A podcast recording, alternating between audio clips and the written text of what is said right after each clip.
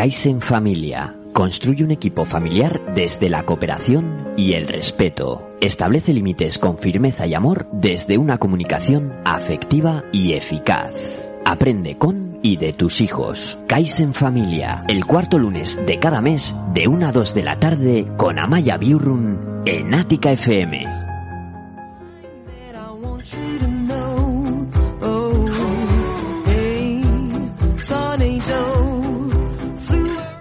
Bienvenidos, bienvenidas. Pasando exactamente tres minutos sobre la una del mediodía, os damos la bienvenida a una nueva edición, edición número 26 de Caiz en Familia, programa presentado y, por, y dirigido por Amaya Biurrun. ¿Y todo desde dónde? Pues todo desde tu radio amiga, desde tu radio solidaria, desde Ática FM.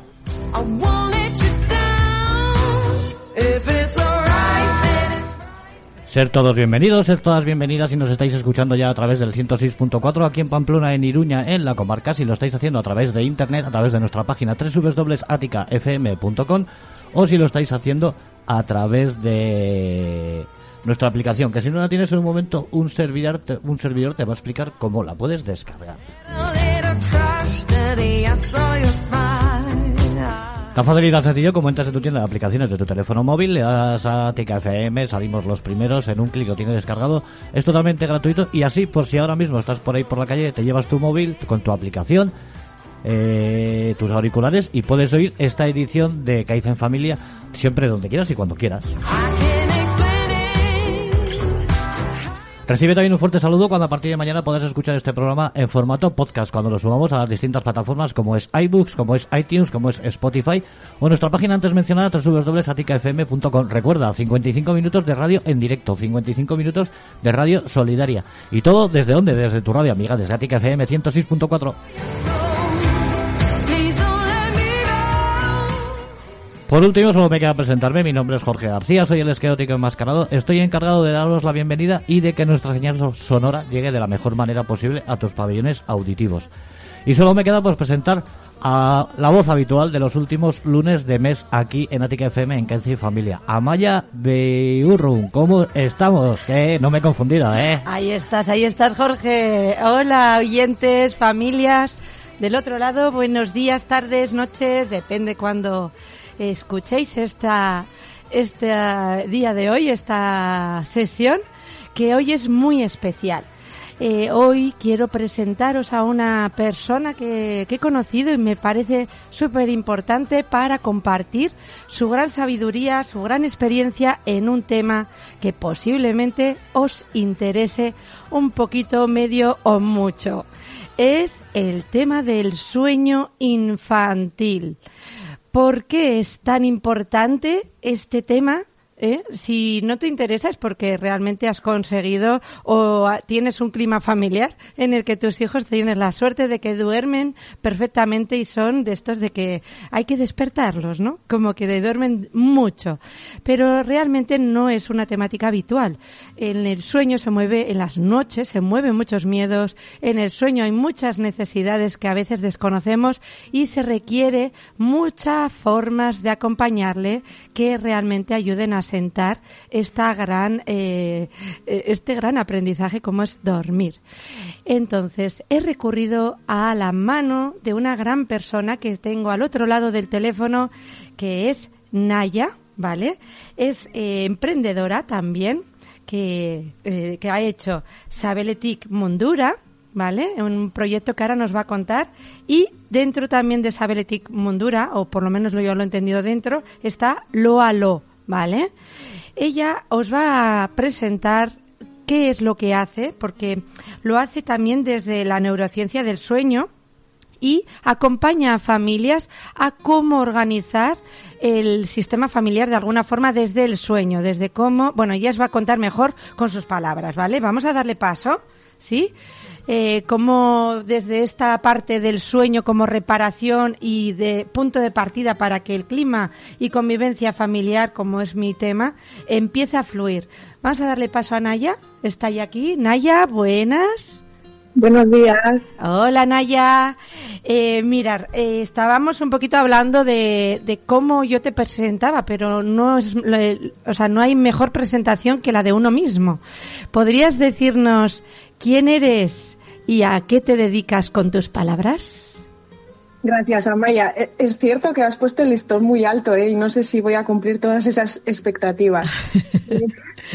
Yo soy Maya y soy asesora de maternidad y crianza y estoy especializada, como bien decías, en el sueño infantil, que al final es el sueño familiar, porque como tú bien sabes, pues si una pieza del puzzle falla, al final todo, todo el puzzle se queda sin hacer, ¿no? Entonces, el objetivo es que las familias entiendan qué está ocurriendo, acompañar el sueño y no entrenarlo, que esa es una de las grandes claves, ¿no? Entender qué está ocurriendo para poder acompañarlo desde el respeto y desde la ciencia y a partir de ahí buscar las soluciones que puedan funcionar en cada, en cada situación. Que no nos tenemos que olvidar que muchas veces los consejos de las vecinas tienen muchísima buena intención, pero no nos suelen funcionar. Estoy totalmente de acuerdo y con mucho cariño también a los pediatras, ¿eh? que a veces también hacen unos, uh, unas pautas que a veces muy alejadas a las necesidades, ¿no? ¿Qué opinas sobre esto, Naya?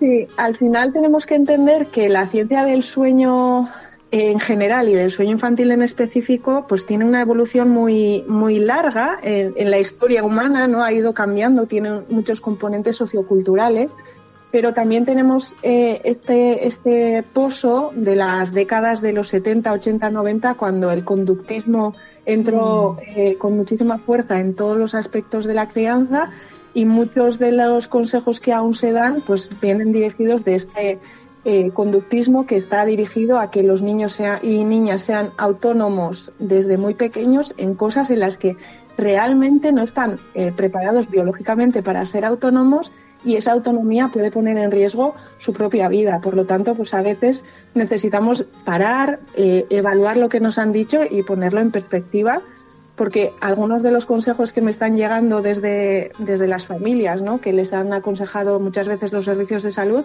van en contra de las guías de prevención de muerte súbita de lactante, por ejemplo. Y ahí, pues muchas veces nos llevamos las manos a la cabeza porque son las personas que nos tienen que acompañar en ese momento. Por lo tanto, lo mínimo, lo mínimo es que se cumplan estas guías de prevención. Qué bueno que saques este tema de conductismo eh, para las familias que estáis al otro lado, conductismo, conductismo nos referimos a que nos quedamos de alguna forma en lo que se ve, si, y desde ahí ya valoramos si funciona, nos lo quedamos, eh, valoramos la conducta en sí. Entonces, aquí mucha atención, como dice Naya, eh, en estas terapias eh, eh, prácticas, mejor dicho, como ¿no? conocerás y me imagino que te vendrán muchas personas y familias como consecuencia de haber puesto en práctica el método Stibil, ¿no? que es un conductismo que realmente eh, aprenden, entre comillas, a dormir, pero lo que les lleva a dormir es el puro eh, resignación, puro dolor y agotamiento que parece eh, que funciona, ¿no? Que esto me parece importante destacarlo. ¿A qué llamamos que funciona? ¿A que duerma? o a cómo llega al sueño y cómo este sueño es reparador y sanador. ¿Qué puedes decir sobre esto, Naya? Bueno, eh, has mencionado al doctor Stibil y por suerte la gran mayoría de familias ya son conscientes de que este nombre va asociado a técnicas no muy respetuosas mm. y esto pues, es un camino que ya hemos hecho por, por la lucha de muchas profesionales y muchas familias durante años. ¿no? Al final estas técnicas que él proponía eh, eh, cogió de otros autores se basan en abandonar un poco a los peques al principio muy poco tiempo y aumentando este tiempo sin atender a las necesidades que puedan tener. Al final, los peques aprenden eh, a no molestar, eh, no, aprenden a dormir, eh, se duermen o caen por agotamiento pero lo que aprenden es a no molestar. Y hay familias que cuentan que se han encontrado a sus peques eh, habiendo vomitado, habiendo mojado la cama, etcétera, pero que no han molestado durante toda la noche. Entonces, esto se basa en la indefensión aprendida, que es una, una manera de anular un poco tus necesidades. Eh, hacerte creer que no es importante y que no hay que atenderlo y por lo tanto pues te pasas la noche allí y ya veremos qué ocurre por la mañana.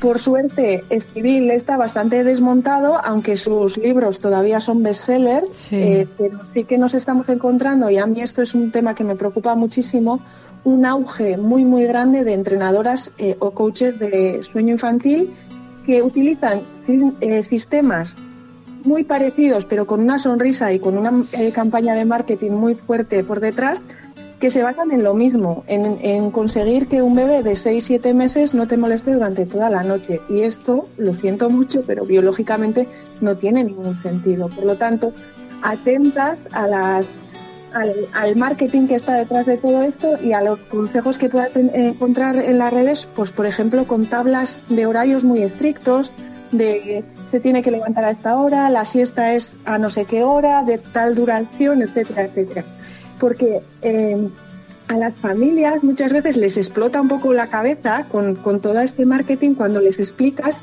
que en el sueño, al igual que en el peso y en la altura, tenemos percentiles y que es totalmente normal que un bebé de tres meses dentro de 24 horas duerma en ciclos muy cortos 20 horas, pero también puede estar dentro de la normalidad un bebé con las mismas características que está durmiendo 14 y los dos estarían dentro de un percentil normal. Claro. Claro, cuando tú a una familia se lo explicas, todas estas tablas, estas normas rígidas y todo esto que han ido aprendiendo a través de estas redes de marketing se desmorona y se dan cuenta del, del trabajazo que han hecho intentando deconstruir un poco a sus peques y el esfuerzo que está suponiendo.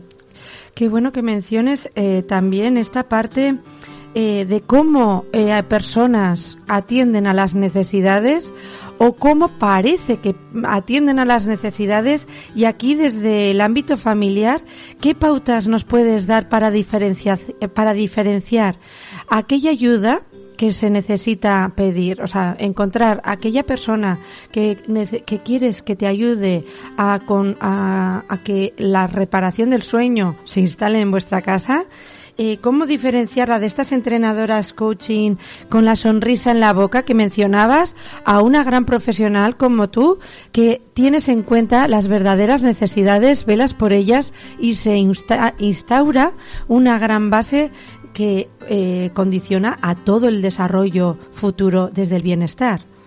Bueno, para mí la primera norma para identificar cuando eh, te están vendiendo humo es que te eh, prometan eh, respuestas o, te prometan una mejora considerable de tu, situación siempre. Es decir, que tengan la certeza de que su sistema vaya a funcionar siempre, porque el sueño al final es consecuencia de todo lo que nos está ocurriendo, tanto a nivel físico como emocional, como ambiental, como sistémico, qué está ocurriendo en esa familia, qué está ocurriendo en la naturaleza, por ejemplo, no necesitamos dormir lo mismo cuando llueve que cuando hace sol, pero claro, si intentamos meter eh, dentro de una tabla eh, las características de un bebé, pues probablemente erremos, porque no estamos buscando qué está ocurriendo, ¿no? Entonces, si te ofrece garantía absoluta de que su sistema va a funcionar, huye, lo mm, primero. Ya primera alarma. Vale, más alarmas. La segunda, eh, y relacionado con la lactancia, por ejemplo, ¿no? que en bebés muy pequeños te, te sugiera destetar para que tu bebé duerma. Huye también, porque la, la, necesidad de alimentación y de protección que ofrece la lactancia pues promueve, promueve un sueño de calidad. Eh, tercera alarma, yo diría que todo eso que te pone en una situación incómoda para ti no es una solución para tu familia. Me explico. Muchas veces, relacionado con estos temas de meter en, un, en una tabla o de quitar la lactancia cuando tú estás haciendo, ah, cuando has hecho un, esfuerzo muy alto por la lactancia, por ejemplo, las familias cuentan que se han visto obligadas a llevar un horario, pues por ejemplo, de siestas o lo que sea, que rompe muchísimo la dinámica y el bienestar familiar. Me estoy encontrando a muchas mujeres, sobre todo porque son mujeres eh, y madres, que están básicamente encarceladas en sus hogares porque necesitan, eh, según lo que han leído o según lo que han eh, contratado, estar en casa en un montón de horas para que sus peques hagan la siesta en tal hora, en tales condiciones, etcétera, etcétera. Esto no tiene ningún sentido biológico. Yo no me explico a una tribu que está eh, eh, es nómada o está en la fase eh, cazadora-recolectora. Espera, que ahora nos tenemos que ir todos a una cueva porque los peques tienen que dormir y luego salimos todos. No, los peques están diseñados para dormir en cualquier tipo de situación. Y tenemos que ser conscientes de que las funciones de las siestas y las funciones del sueño nocturno son distintas y que las siestas a oscuras probablemente, aunque alarguemos igual el ciclo de sueño, estamos provocando que el ritmo circadiano o la regulación hormonal que va ligada a, cada tipo de sueño varíe y por lo tanto la calidad del sueño baje. Porque muchas veces hablamos de cuántas horas duerme tu bebé. Tal vez sea más importante cómo duerme tu bebé. Efectivamente, claro.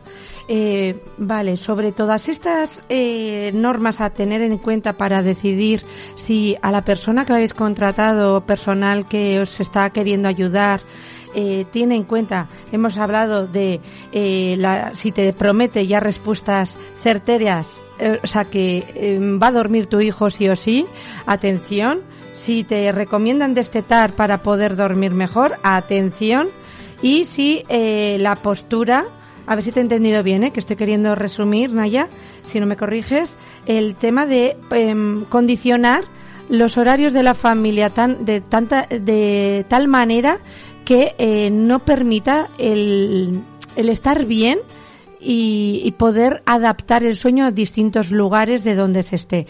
Este último punto, mm, ¿lo he resumido bien? ¿Hay algo? Sí, al final, se trata de, no adaptar los consejos o las pautas que se dan a la familia a su realidad, ¿no? Por ejemplo, eh, te pongo un ejemplo muy práctico. Últimamente, la mayoría de familias que llegan a mí, algún miembro de la madre, el padre o la segunda madre o lo que sea, trabaja a turnos. Sí. Claro. Si a ti te pautan unas normas muy concretas que no tienen en cuenta que un miembro importante de la familia trabaja a turnos, pues esa, esa realidad va a suponer eh, un esfuerzo muy, muy alto para la persona que se tiene que encargar de cumplir esas normas a pesar de las circunstancias. ¿no? Al final se trata de, si te dan eh, unas pautas tan concretas que no tienen en cuenta las características de la familia y no se pueden aplicar sin que suponga una carga o un, un deterioro de la salud mental muy importante, pues probablemente te está dando eh, fotocopia de lo que le ha dado a tu vecina eh, igual igual. Vale, o sea, este tercer punto sería atención familias,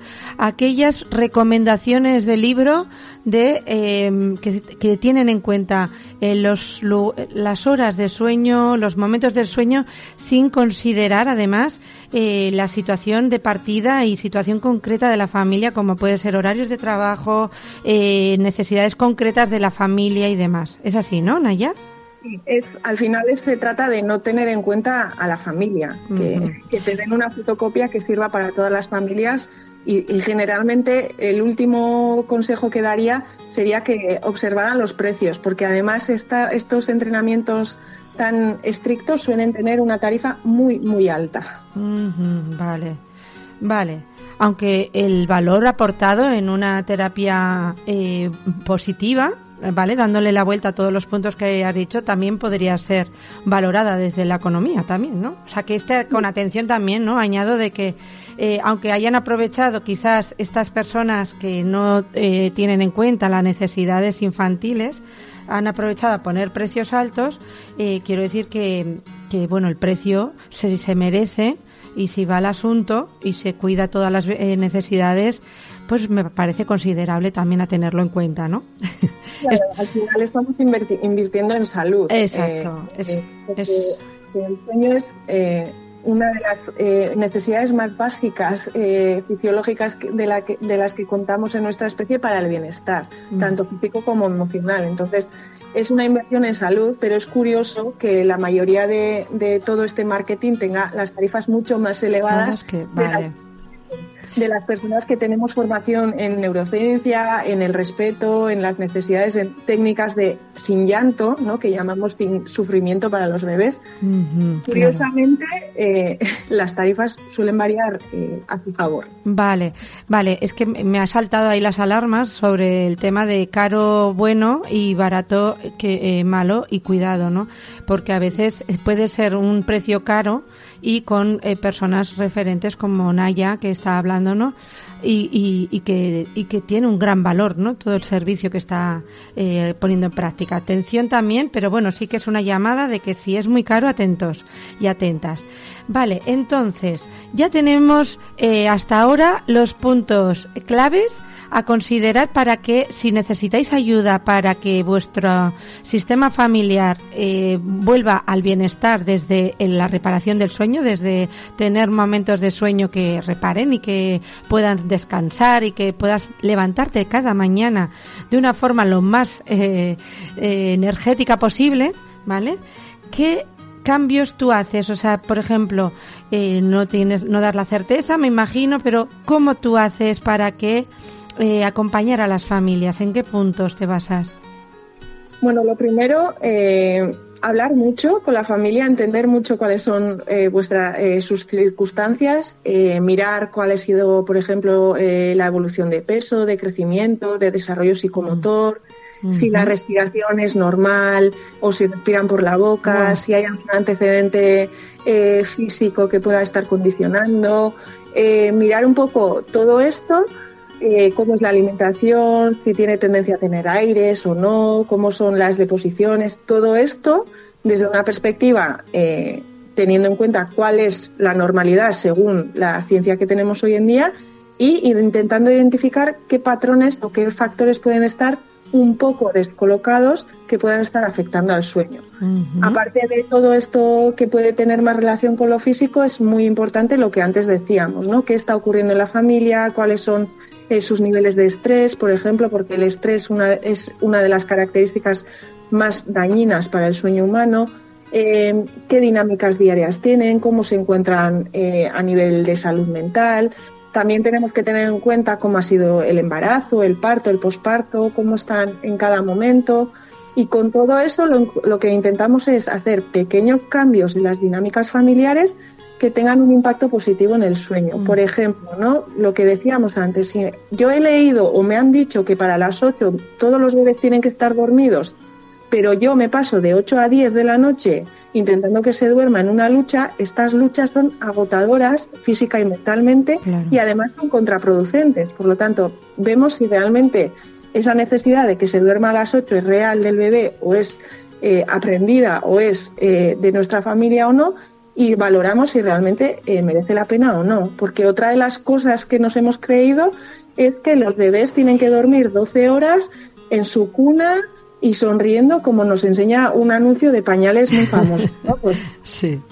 Pues tal vez esto no sea real. Entonces, muchas veces lo que tenemos que trabajar es, aparte de intentar encontrar las causas que pueden estar detrás de ese sueño, intentar entender lo que es normal y lo que no y bajar esas expectativas, porque claro, todos queremos bebés sanos, pero si, si puede pasar 23 horas al día dormido, mejor.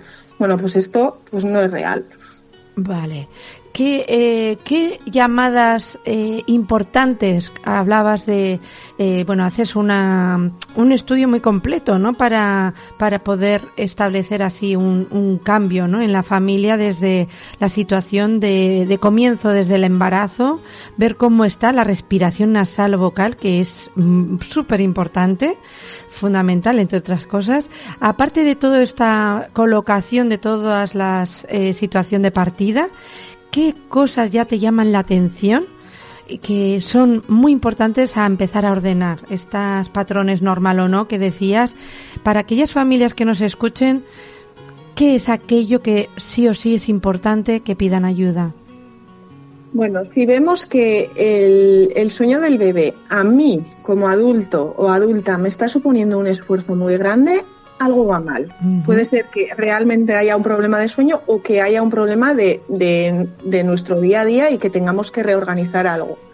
Eh, al final la clave es que si estamos durante la vigilia o cuando estamos despiertos estamos bien, generalmente la calidad del sueño es buena.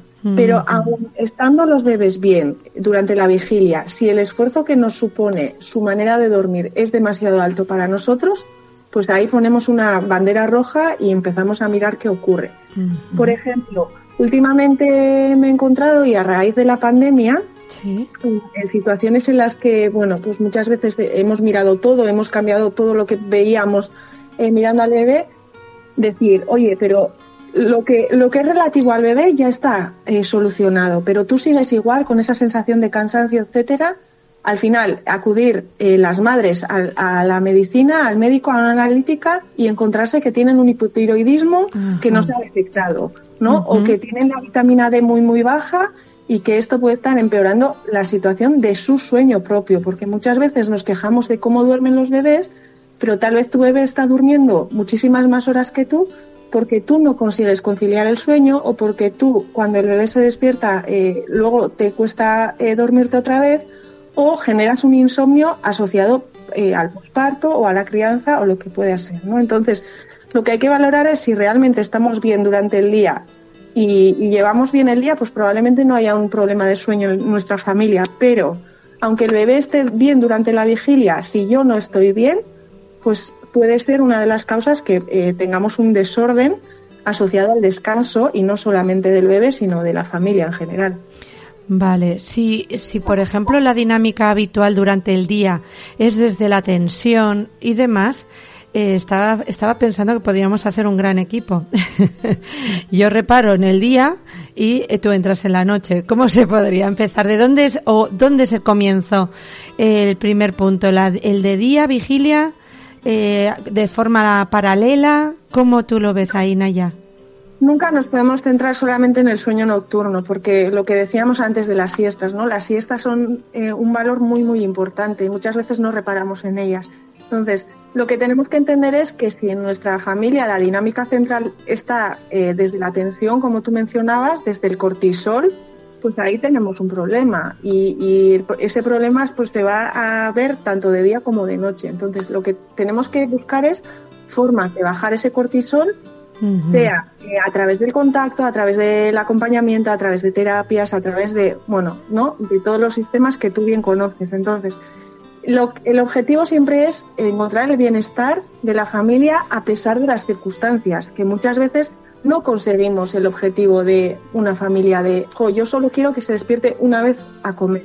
Pues tal vez esto no sea realista, pero aunque se despierte tres veces, si yo esos despertares los vivo desde otro, eh, desde otra perspectiva, pues probablemente va a ser más fácil que no me suponga un esfuerzo. Claro, qué importante esto que estoy escuchando, Naya, gracias porque este punto de partida es lo que puede cambiar todo el camino ya elegido. Si vamos desde el control y, solamente poner los ojos en, las expectativas, ¿no? De qué va a hacer eh, el niño o la niña, cuántas veces se va a despertar y desde ahí me condiciona mi estar, cuidado, porque ya estamos dejando el control en otra persona que eh, requiere otra, otro tipo de funcionamiento, o sea, otro tipo de sostén. Si yo solamente voy a estar bien si hace tu hijo o tu hija una serie de cosas, nos estamos descolocando, ¿no? Entonces, el bienestar, a pesar de las circunstancias, repito lo que has dicho porque me parece clave, es lo que realmente te, pone y te empodera como eh, sostenedora de las situaciones y tener eh, la de cortisol, llegar a un estado en vigilia desde mayor bienestar posible que condiciona a la noche a tener más factores favorables para descanso. Lo resumido así, ¿no? Está ahí. Sí, eso es, Amaya. Al final eh, lo que buscamos es que la familia esté lo mejor posible, teniendo en cuenta que en este momento las circunstancias socioculturales y socioeconómicas son muy difíciles y es un factor añadido, ¿no? Por ejemplo, eh, lo que tú decías de intentar controlar es que yo me he encontrado con familias que tienen literalmente el cronómetro puesto. qué tensión. ¿A qué hora se ha despertado? Según la, lo que he leído sobre ventanas de sueño, se tiene que dormir dentro de 57 eh, minutos, pues a los 57 minutos tengo que estar en casa a oscuras en la cuna. Claro, esto es eh, terrible porque estas madres al final viven por y, para el, sueño, y no consiguen descansar en ningún momento. Claro. Y estas personas que están, eh, claro, porque desde el control a poder desvanecer un poquito, eh, ¿qué pautas y qué ayuda puede recoger para cambiar su posición de, de salida, ¿no? El confiar, porque al final el control tapa el miedo, ¿no? al final es importante entender que si estás escuchando y te ves reflejada o reflejado anotando ahí eh, con el cronómetro las horas, eh, entiende desde dónde lo haces, que es desde la necesidad oculta desde el miedo, ¿no? Pero eh, con la intención de que quieres que tu hijo, tu hija descanse para que eh, se desarrolle. Me imagino que será por ahí, ¿no? Entonces, eh, es importante para que no te sientas mal. Es como, ah, eh, vale, que no tengo que controlar. Vale, entonces, si no tengo que controlar, entenderme que lo hago desde el miedo y que tengo una buena intención, aunque no sea la que se ajusta a las necesidades de mi hijo, de mi hija, ¿qué cambio puede hacer para aflojar un poquito? Bueno, para mí aquí es fundamental lo que mencionábamos al principio tú en el momento que entiendes que el sueño tiene percentiles, es que te cambia la realidad, porque ya no tiene que entrar en esa tabla que te han dicho que es lo ideal. Eh, es igual que con el peso y con la altura. Mientras esté dentro de esa normalidad, eh, bajamos un poco la guardia. Y esto hace que la mayoría de familias en las que esta exigencia del cronómetro que mencionábamos baje. Y luego también entender que muchas veces las recomendaciones que se hacen de siestas, de horarios, etcétera, no tienen en cuenta eh, la situación sociocultural, ¿no? Eh, algunas de esas recomendaciones están em, realizadas en, las costumbres eh, de Europa del Norte cuando se cena a las 6 de la tarde, claro. Aquí a las 8 de la, de la noche o a las 9 en verano todavía es de día. ¿Qué tienes que estar? ¿Para las 7 de la tarde en casa con el niño bañado y dormido? Porque lo dice un libro que he leído? Pues evidentemente no. Las necesidades socioculturales también son muy importantes, tanto para el sueño como para el bienestar emocional que al final va a condicionar el sueño. Eh, importante quitarse el reloj a, la medida de lo posible porque sabemos que los ritmos eh, de vida hoy en día pues van muy, muy ligados al, al reloj y entender que tal vez lo que tú considerabas normal o bueno no está respondiendo a las necesidades de tu propio bebé. Y esto teniendo eh, súper claro que siempre, siempre, siempre están buscando lo mejor para sus bebés y que hagan lo que hagan está bien hecho. Lo que no es lícito es que te recomienden cosas que van en contra de estas cosas, ¿no? Y que vendan estas cosas. Claro. Eh, cuando hay, por ejemplo, muchos despertares de un bebé, de un niño, de una niña, y esto ocasiona insomnio en el adulto, eh, malestar, más tensión, aparte de que condiciona, como bien decías, durante la vigilia, tu forma de vida, ¿no? Tu forma de, tensión, tu forma de cortisol, ¿no? De cómo lo activas o no, la adrenalina, todo el estrés. Eh, eh, cuando yo oigo mucho a las familias de que estoy súper cansada, ¿no? Y además en el corrillo de personas, de madres, padres, es como que ya se da por hecho que tienes que estar cansada porque estás en la crianza. Eh, ¿Cómo un poco equilibrar esta parte de eh, insomnio del adulto, tensión del adulto cuando hay muchos despertares de, de los hijos y de las hijas, de los chiquis. Bueno, dependerá un poco de, de, cómo y por qué se están dando estos despertares, porque igual en muchas ocasiones sí que podemos trabajar en reducir esos despertares o bajar la intensidad de los mismos. Pues, por ejemplo, eh, hay situaciones en las que estás hablando con la familia y te y preguntas, ¿no? ¿Y cómo tiene la piel? Ay, pues tiene tendencia a la dermatitis o a, piel atópica, pero no le dan importancia, claro.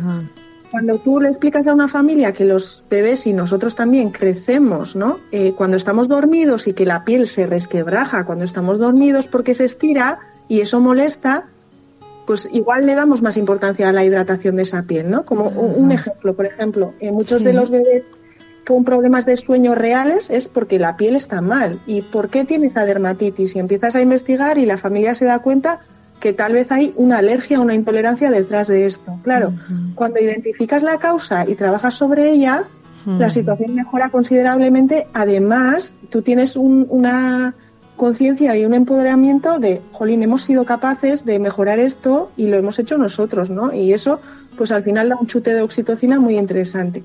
Pero luego es, cierto que algunos de los despertares son provocados por el insomnio de los adultos, porque al final el cortisol y la adrenalina son hormonas que se contagian, ¿no? Si yo estoy muy tranquila en la parada del autobús, pero viene alguien con prisa, al final yo también acabo teniendo prisa y no sé muy bien por qué, ¿no? Pues lo mismo en, casa.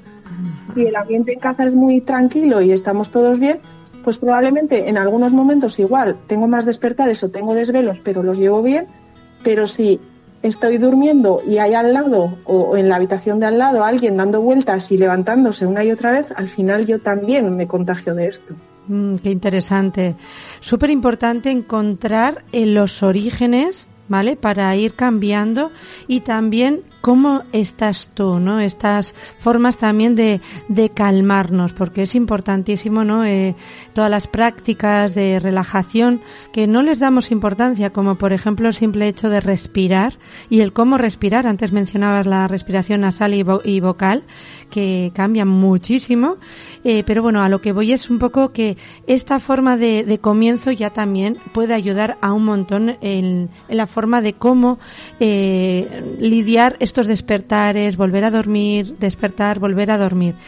Eh, ¿Qué proceso, por ejemplo, antes hablabas de la autonomía, ¿vale? Que muchos profesionales defienden, ¿no? Como, eh, y, y, familias, ¿no? Que quieren tener o, entrenar o acompañar. A mí entrenar no me gusta.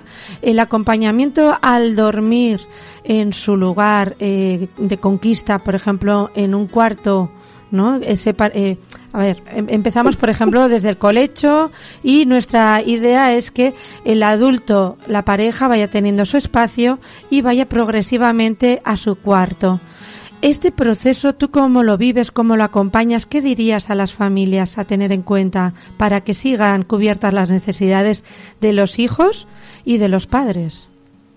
Bueno, primero entender que biológicamente eh, cuando más eh, vulnerables somos es durante el sueño. Uh -huh. Durante el sueño no tenemos protección, por lo tanto es normal que durante el sueño y sobre todo cuando cuanto más eh, pequeño o más indefenso sea, más tenga los sistemas de alerta eh, muy encendidos. Uh -huh. Lo que sabemos ahora de prevención de muerte súbita del lactante, que lo hemos mencionado antes, sí. es que la mayoría de guías recomiendan que al menos hasta el año, al menos en la misma habitación, deberían dormir la madre que ha estado embarazada y a, a poder ser está lactando y el bebé. Uh -huh. Esto baja muchísimo la incidencia de, de la muerte súbita del lactante. Por lo tanto, tendríamos que ponernos por lo menos ese objetivo, ¿no? Que hasta el año eh, podamos eh, acompañar ese sueño desde cerca. A partir del año, pues cada familia decidirá un poco dependiendo de sus necesidades, pero siempre entendiendo que esta vulnerabilidad es real y es eh, fisiológica, es decir, los sistemas de alerta estarán más acusados cuanto menos protegido se sienta ese, bebé y por lo tanto hay peques que necesitan esa autonomía antes y otras después. Generalmente, si, si no lo intentamos acelerar desde la perspectiva del adulto, pues entre los dos tres años empiezan a picotear, si tienen un ambiente agradable, etcétera, etcétera, ¿no? Podemos intentar que esto ocurra antes, sí, pero teniendo en cuenta que siempre tendremos que ir a atender la llamada y muchas veces es mucho más cómodo tenerlo cerca que tener que levantarte cuatro veces e ir corriendo a la habitación de al lado, ¿no? Ahí dependerá un poco de las necesidades de, de la familia. Y luego también entender que las sociedades supermodernas somos sí. las únicas que tenemos habitaciones separadas para los peques sí. y los adultos eh, compartimos habitaciones. Entonces, también un poco de esta visión de realmente de quién es la necesidad y luego desde entendiendo de quién es la necesidad a cuál le vamos a dar prioridad buscando el equilibrio. Uh -huh. Y cada solución va a ser distinta para cada familia. Hay familias que necesitan esta autonomía muy pronto y otras familias que realmente no es importante este desarrollo.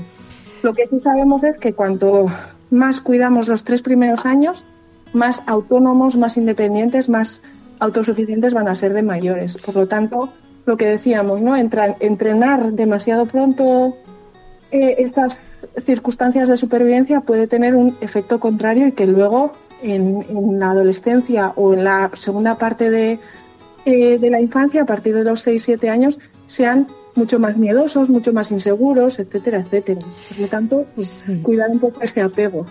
Eh, Naya, me parece súper interesante eh, que además menciones la base de la persona, ¿no? Donde se instaura también todo eh, la seguridad que esto va a revertir, ¿no? Si, si tiene los nutrientes y las necesidades cubiertas, que es especialmente el primer año, que esto que parece que solo comen, duermen y demás, hay muchísimo aquí y mucha inversión para que luego revierta en positivo para tenerlo en cuenta y los tres primeros años como base fundamental, pero eh, a la vez dentro de este proceso, yo teniendo en cuenta que si, por ejemplo, eh, la familia que quiere que vaya conquistando su espacio en habitación diferente, eh, yo, a ver, corríjame si me equivoco, ¿eh, Naya?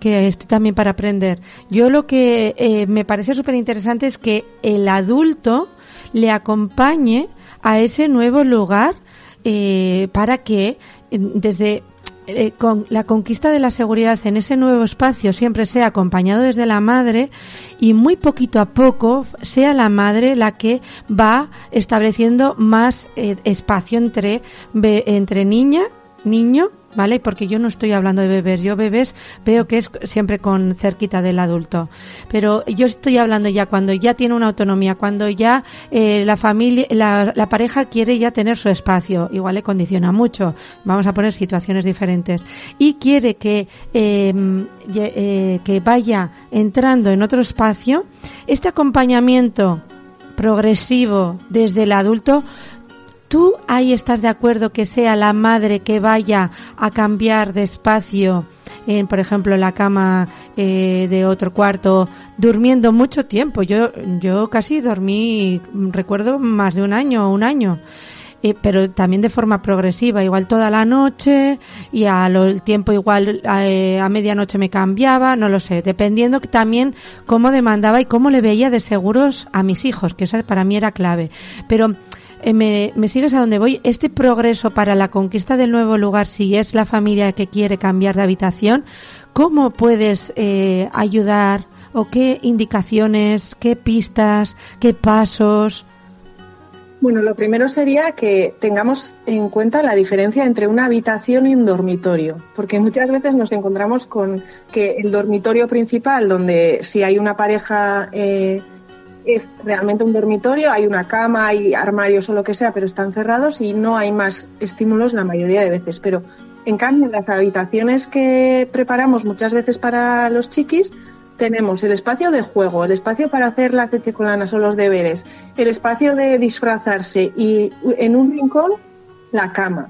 Claro, si es una habitación y si no es un dormitorio, esta transición en algunas fases va a ser más difícil porque la habitación tiene muchísimos más estímulos que pueden activar partes del cerebro que no nos interesan para el dormitorio. ¿no? Entonces, lo primero tener en cuenta el diseño del espacio, que es muy, muy importante, y luego ya ver si realmente tenemos espacio para que yo te pueda acompañar aquí o no. Si no tenemos ese espacio, pues tal vez eh, poner un colchón eh, al lado para que pueda hacer este acompañamiento. Otras veces si ya estamos hablando de chiquis que son capaces de moverse con autonomía, pues algunas familias lo que hacen es poner un tubo de luz LED que une la, habitación de los chiquis con la habitación principal y así poder eh, moverse eh, durante la noche si lo necesitan, etcétera. Al final se trata de, de que se sientan seguros en ese espacio. Algunos necesitan muchísimo acompañamiento, otras veces que cuando cambian de habitación no quieren que sea la madre la que acompañe, sino que eh, si hay otra persona, pues que acompañe a otra persona, etcétera. Entonces hay que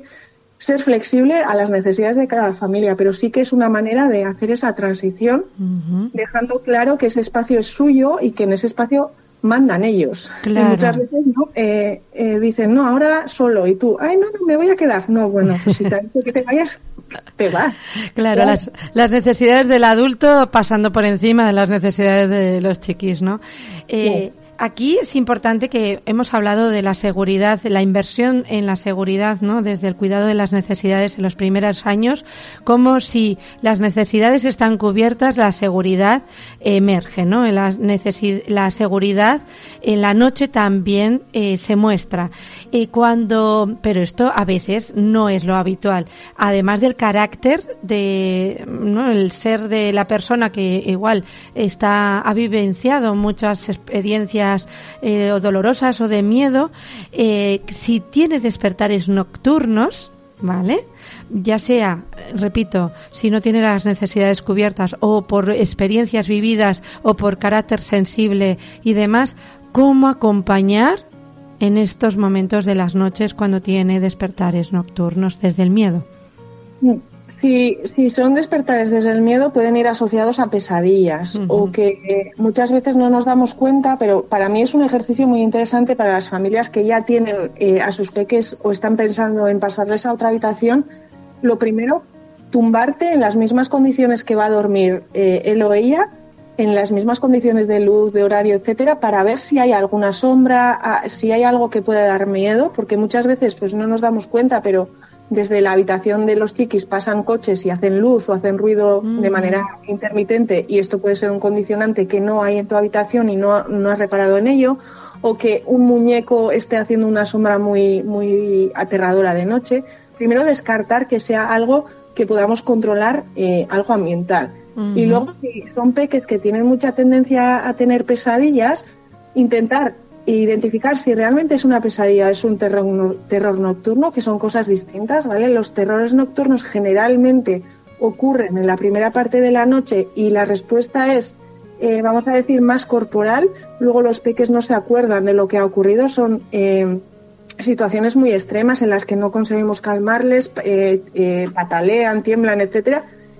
Y luego las pesadillas sí que se centran más en la segunda parte de la noche, donde el cerebro está haciendo un poco más de trabajo eh, durante ese sueño y tienen más que ver con la cantidad de estímulos que, ha podido tener durante el día. Es decir, cuidado, pues por ejemplo ahora con el uso de pantallas, el uso de, cuentos muchas veces antes de, irnos a dormir. Eh, si, si soy un peque con mucha tendencia eh, a la imaginación, puede que esto me replique de noche, ¿no? Es, no es lo mismo irte a la cama después de ver una película de terror o después de ver una comedia. Entonces también tener un, poco en cuenta qué puede estar eh, ocurriendo detrás de esas pesadillas. Mm. Y realmente si son pesadillas, intentar identificar por qué ocurren y trabajar sobre ese factor.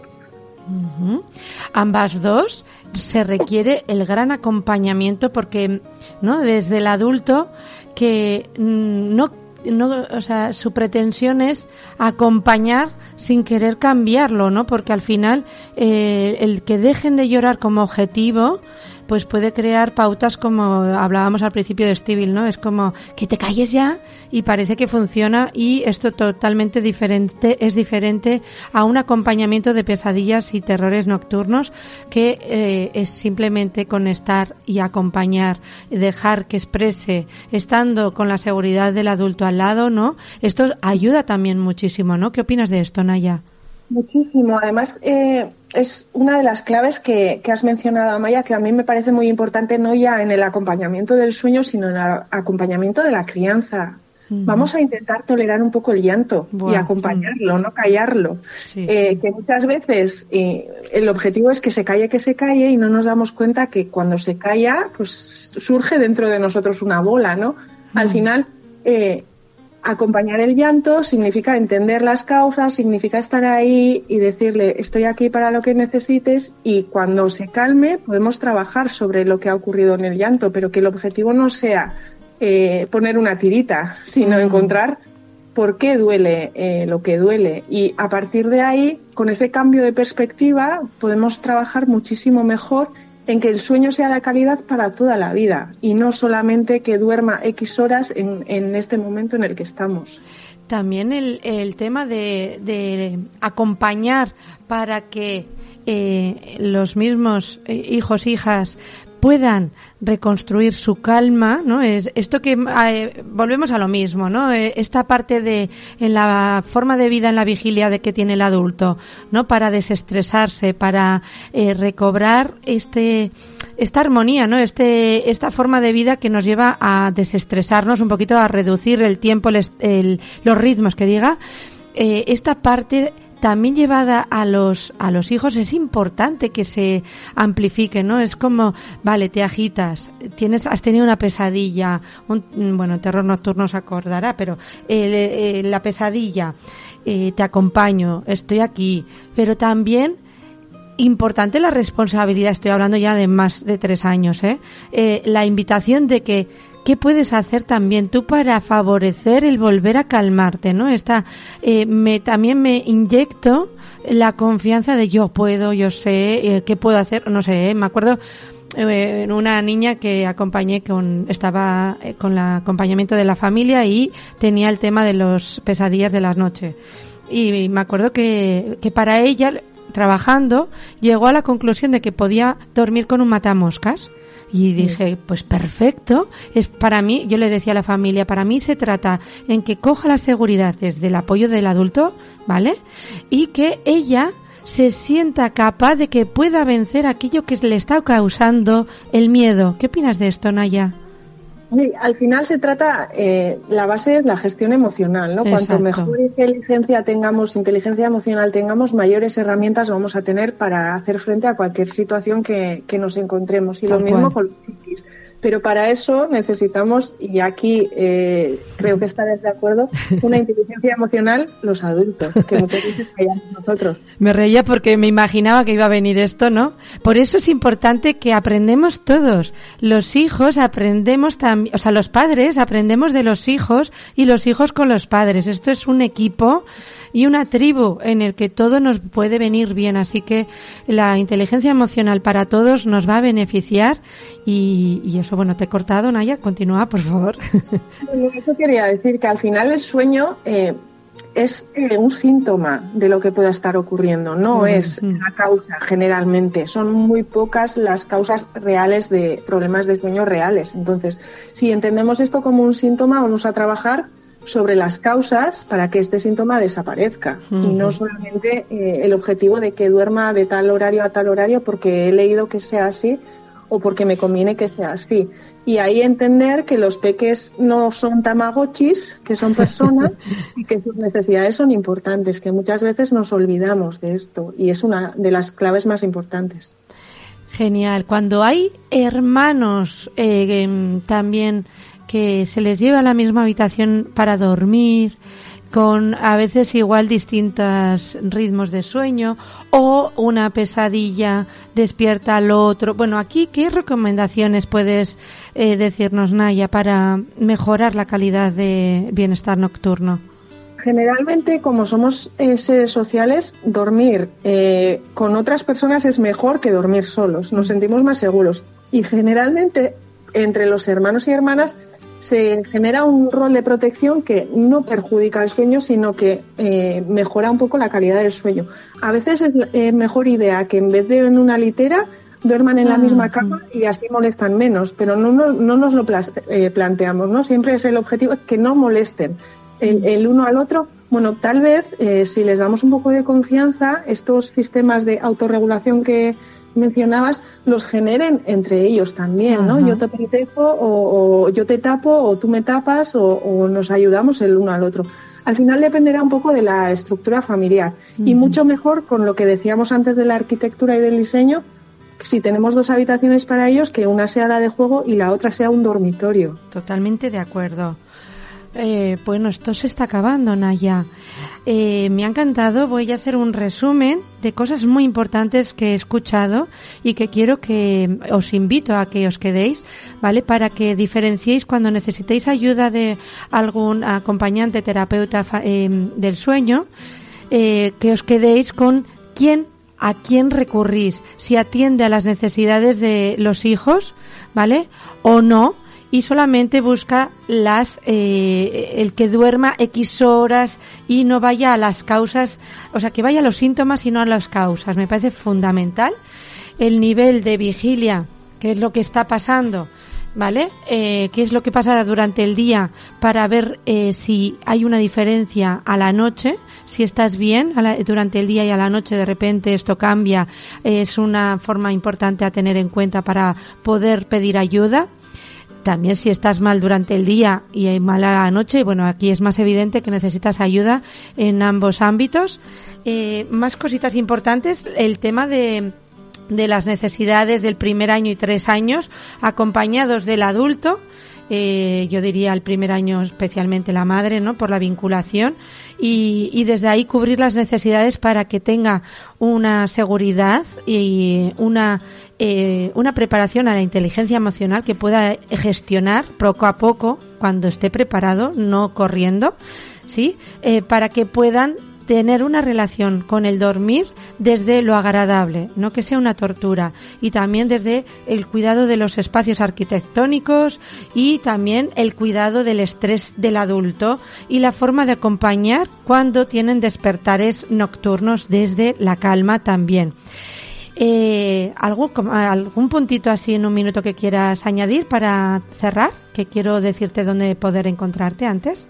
Vale, que, que, esto pasa, que esto pasa y se olvida porque la gente suele tener más de un peque muchas veces y esto se olvida. Así que lo tomen de la mejor manera posible y si realmente hay un problema, encuentren soluciones y que no hay eh, solución universal para todas las familias, sino que podemos buscar en cada situación, en cada momento, soluciones distintas que las hay. Y mm. que, sobre todo, por favor, se quiten la culpa de encima, que es importante.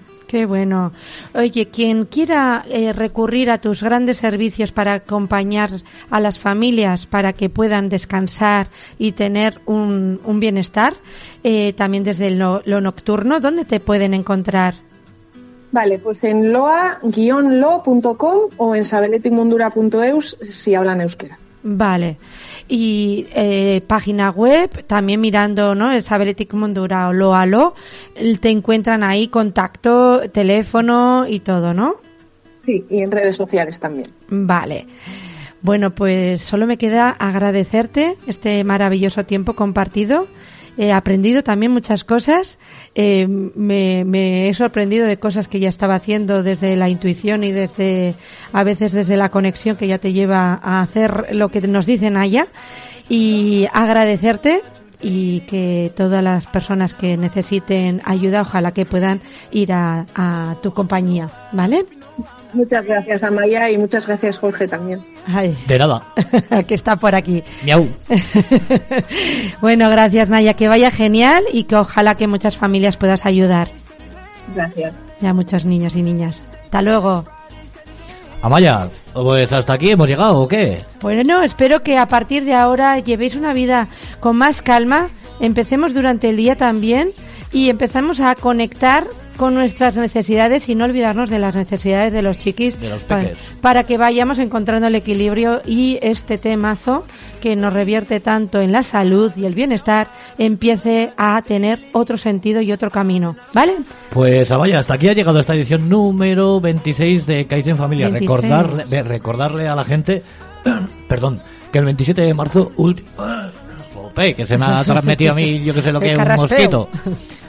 El último lunes del mes que viene, en marzo, 27 de marzo, podrán escuchar la nueva edición, de edición número 27 de Kaizen Familia con Amaya Birrun. Recordaré que a partir de mañana podrán escuchar de manera totalmente íntegra este programa cuando lo subamos a las distintas plataformas. Oye, y que es un lujazo, lo que aprendo yo contigo aquí, chica. y con Naya, esta vez ahí compartida, ¿eh? aquí esto es muy interesante. Volvemos siempre a lo mismo, ¿eh? Pero bueno, está genial. Amaya, nos vemos el mes que viene. Chao. Gracias a la gente por habernos escuchado y a la tarde sí, que la gente siga escuchando a Tica FM, que siga viendo más programas. Agur. Gracias, Agur.